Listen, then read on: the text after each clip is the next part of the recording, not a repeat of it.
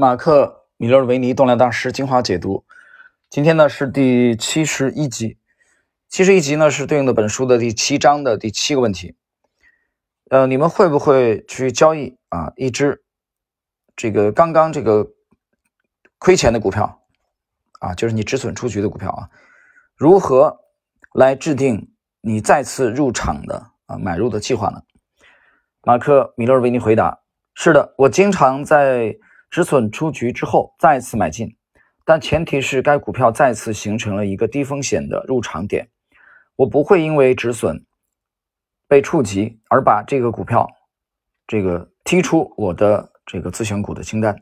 这就是你必须掌握各种入场的架构和技巧的原因所在。那就像一个工具箱啊，你大概不可能只依靠锤子就能把房子盖起来。呃，停顿一下啊，这个谈到这个。工具箱啊，它指的是你还不能只是一种啊，这是马克·米勒维尼的回答。他谈到这个锤子把房一把锤子把房子盖起来，我想起来查理芒格讲的啊，对手里拿着锤子的人啊来说啊，那么其他的所有的事情看起来几乎都啊只像一个钉子。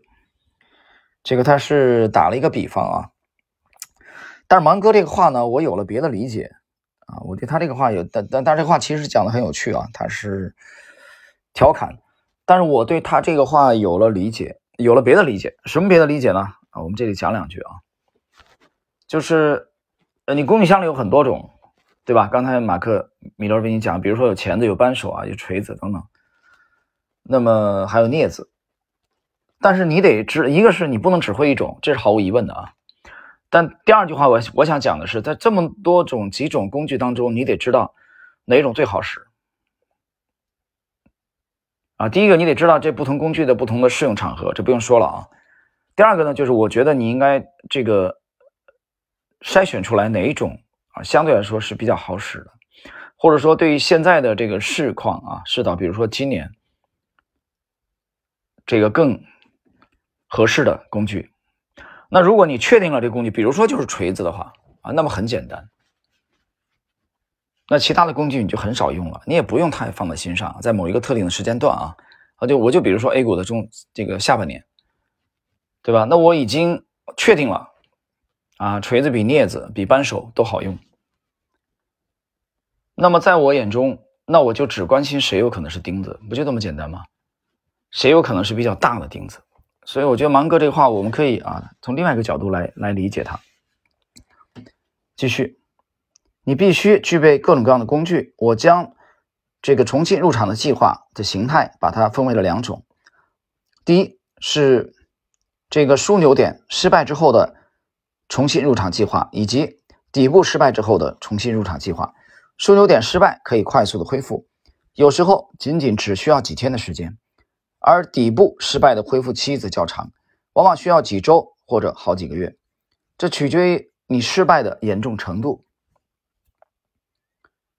这是马克·米勒维尼讲的啊。我们来看第二位 David Ryan，我曾经被某一只股票止损出局好几次，一直到第三次入场之后，这只股票成了大赢家。我会在股票重新确立技术形态的时候再次入场，我可能在股票第一次突破时就。买进，结果突破失败，价格重新啊拉回底部区间。如果这个股票后来花了一些时间重新形成底部，然后再次脱离底部，我就会在价格第二次或第三次创新高的时候再次入场。第三位单三个是的，许多次。一般来说，我期待着看到股票重新形成底部，这可能要花上几个周。甚至是几个月的时间。举例来说，我不会在出场之后的几天内又重新入场，因为这只股票当时的突破显然遇到了阻碍。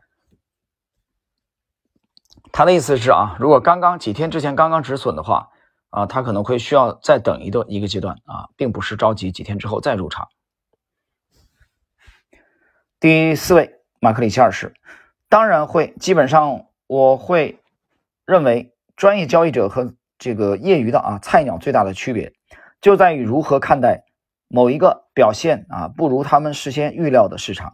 例如，即使连续失败好几次，专业交易者仍然毫无障碍地介入同一只股票，或同一个市场。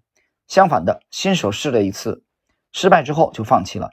他们可能认为某一个股票或某个市场基本上就是跟他们在作对。啊，这个他谈这个，我真是我觉得深有体会啊。比如说某一只啊，我们介入了两三次失败以后，我可能有一些啊一些朋友就会觉得有是不是这股票不顺啊？它代码跟我们的这个八字不合啊。有时候我听到这种言论，我觉得挺好笑的。挺好笑，其实你作为一个职业的交易者，就不应该有这种心理障碍，对吧？因为你的你的依据应该是，其实投资而言，你就是图表，就是图表，图表出现了正确的位置，那么正确的时间出现了正确的结构，就是你要买入的唯一理由。好，接下来以我的交易风格而言，有时候我们的立场可能是对的，只是太早止损。或者止损价格定得太紧，只要股票不至于大幅度的暴跌，我都会持续追踪，寻找可以重新入场的机会。那么这一节的学习啊，呃，我们至少是从这几位当中啊，他强调了有几点。第一个，他们没有纠结的啊，他不会因为之前的止损啊一次、两次、三次以后，再一次出现了他们要的架构，买入。架构吻合的时候而停止买入啊，因为他心里有忌惮，因为前面两三次都失败了。第一个，他们不会这么做啊，这是专业的这个大师告诉我们的。第二点，也不会因为说一次止损就轻易的把它踢出他的自选股的这个清单。比如说这个，呃，刚才我们这个看到的啊，介绍的啊，这这位这几位投资大师的啊，不能说因为这个。一次两次失败啊，就把他踢出去了。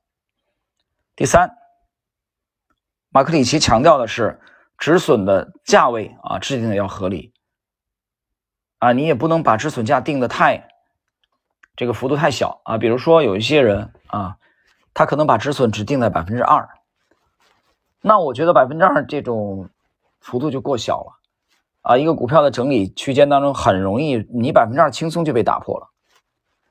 我认为百分之二这种呢，基本上只是用在很特殊的场合，啊，比如说这股票的浮盈啊，非常的丰厚，而且你对指数当下的走势并不乐观，啊，你其实是想及时的获利了结的，啊，利润很丰厚，而且这个整个的指数的环境啊，应该是处于繁荣的后期了。如果你有这个判断，那么呃啊，这里口误啊。我们这个就把它理解为止盈了，不是止损了，就获利丰厚。那你这个时候幅度可以小一点啊，你百分之二三都可以，对吧？创新高以后，然后回落达到百分之二三，你就坚决止盈，不玩了，这是一种思路。